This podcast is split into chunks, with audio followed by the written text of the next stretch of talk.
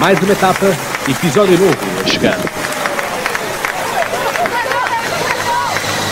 Podcast Camisola Amarela aproxima-se da meta.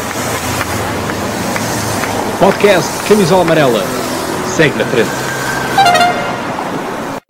Olá ciclistas, pois é, cá estamos nós e portanto temos um bebê.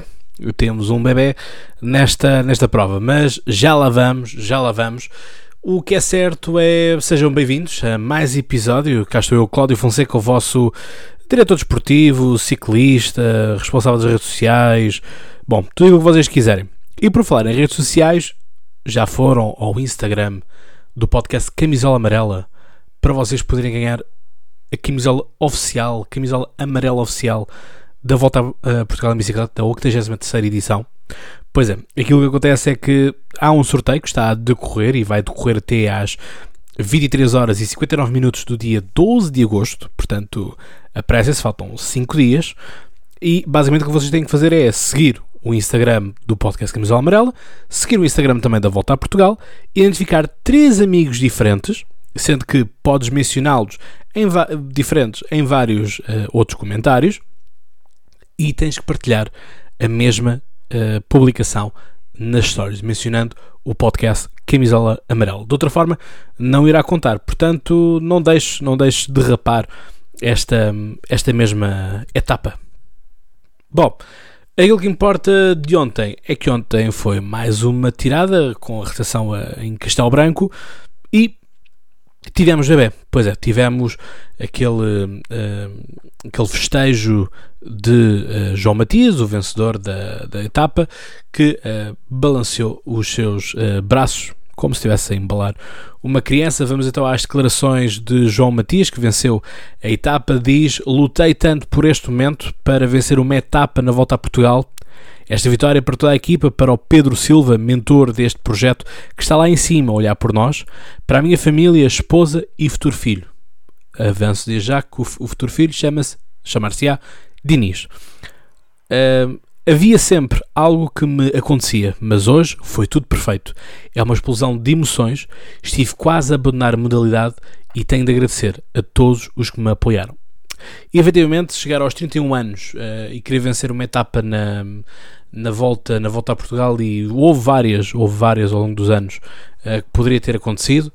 Uh, havia sempre, sempre, sempre um problema uh, no, perto do final e esteve para acontecer. Não podemos esquecer-nos que a 2 km de etapa houve uma nova queda e, portanto, uh, atenção a isto. Não sei o que está a acontecer, mas está a haver muitas quedas nesta, nesta edição e, portanto, as coisas são assim. Portanto, venceu então o João Matias e, em segundo lugar, ficou o vencedor da etapa anterior. Pois é, o Scott, Scott McGill. Eh, portanto, as coisas são, são assim. Foi um excelente trabalho de equipa por parte da, desta, desta equipa, uh, Tafer Mortágua Ovos Matinazes, portanto, António Barbio, que já cá esteve também neste podcast Camisola Amarelo, na altura ele era ciclista da DLA Alumínios, e aquilo que nós uh, temos é justamente uma boa preparação de António Barbio para depois lançar uh, justamente João Matias para, para a sua para a sua uh, vitória no, no sprint. Mas isto, portanto, atenção, isto começa a haver aqui um certo padrão uh, deste americano Scott McGill que pode, uh, eventualmente, no último dia até ter uma boa prestação. Bom, vamos ver como é que isto vai acontecer, porque amanhã é a terceira etapa, é a chegada é chegar à torre e, portanto, amanhã é já, como se costuma dizer, a prova, a prova do algodão.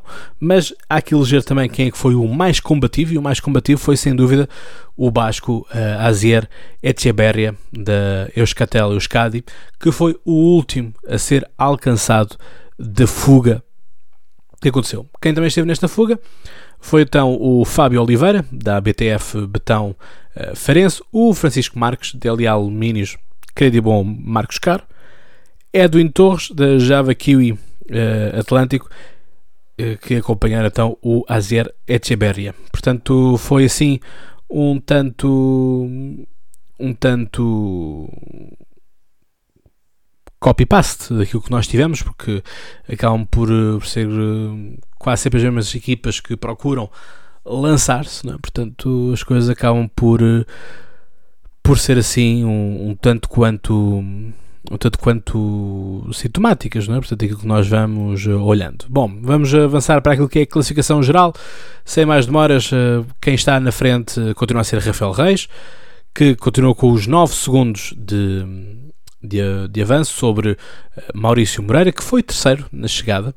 Uh, continuamos com, em, em terceiro lugar com o Oliver Rees, ao mesmo tempo. Uh, Joseph uh, Roscoff, da um, Human Powered Health dos Estados Unidos, com 11, 11 segundos. Tiago Antunes, quinto lugar. Henrique Casemiro no sexto.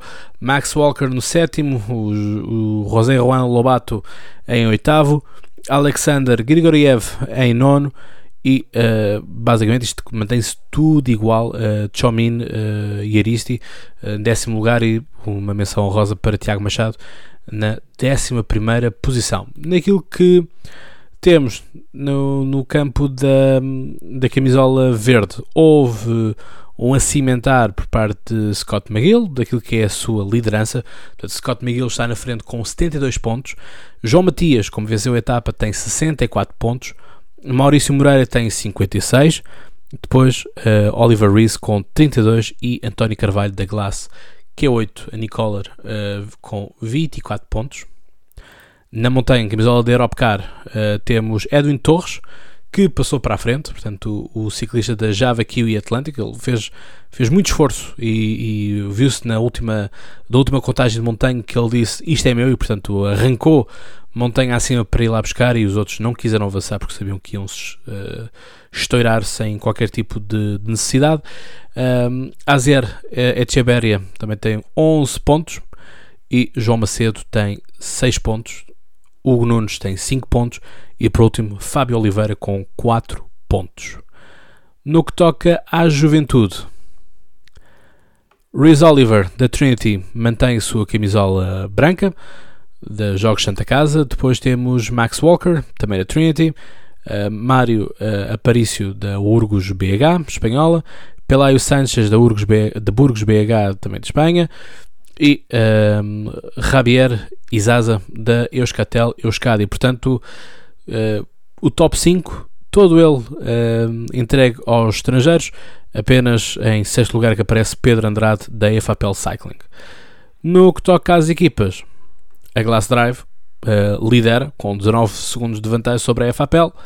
Em terceiro lugar está a Trinity Racing, a 19 segundos também. A Euskatel Euskadi está em quarto com 20 segundos de diferença e por último, eh, no quinto lugar está a Rádio Popular Paredes Boa Vista a 29 segundos. Portanto, assim é. O melhor português continua a ser Rafael Reis, em segundo Tiago Antunes, em terceiro Henrique Casimiro, em quarto Tiago Machado, em quinto Emanuel Duarte. Portanto, eh, assim é. Eh, vamos espreitar aquilo que é a etapa, a terceira etapa que vai ligar a Sertã à Covilhã, Torre, 159 km e portanto aquilo que uh, nós temos vai ser então um prémio de montanha de segunda categoria logo ao quilómetro 40 na Serra dos Alvedos. Depois em Oleiros a descida para Oleiros temos uma meta volante portanto camisola uh, da Rubis Gás verde dos pontos para depois dali a 20 km haver uma contagem de quarta categoria de montanha a 60 km ao quilómetro 60, peço desculpa, ao Orvalho, voltamos a ter uma contagem de terceira categoria, uh, ao quilómetro 72, e depois no fundão temos uma meta volante e a Covilhã, no sopé da montanha, na Covilhã, a 138 km e 8 temos então outra meta volante para os pontos. Portanto, os sprinters vão ter que, enfim, uh, pôr-se pôr-se a pau, como se costuma dizer, porque poderão ver aqui algum pessoal trepador que vai levá-los, porque nós temos que aquele que é sprinter não tem não necessariamente não é necessariamente um bom trepador e portanto existem sempre aquelas lacunas que uh, se o fazem, não é? Portanto, vamos ver como é que isto, como é que isto corre, a subida, vocês já conhecem, já, já é a nossa clássica torre. Portanto, assim o é. Vemos então amanhã. Um grande abraço. Vemos na torre. Um abraço. Tchau.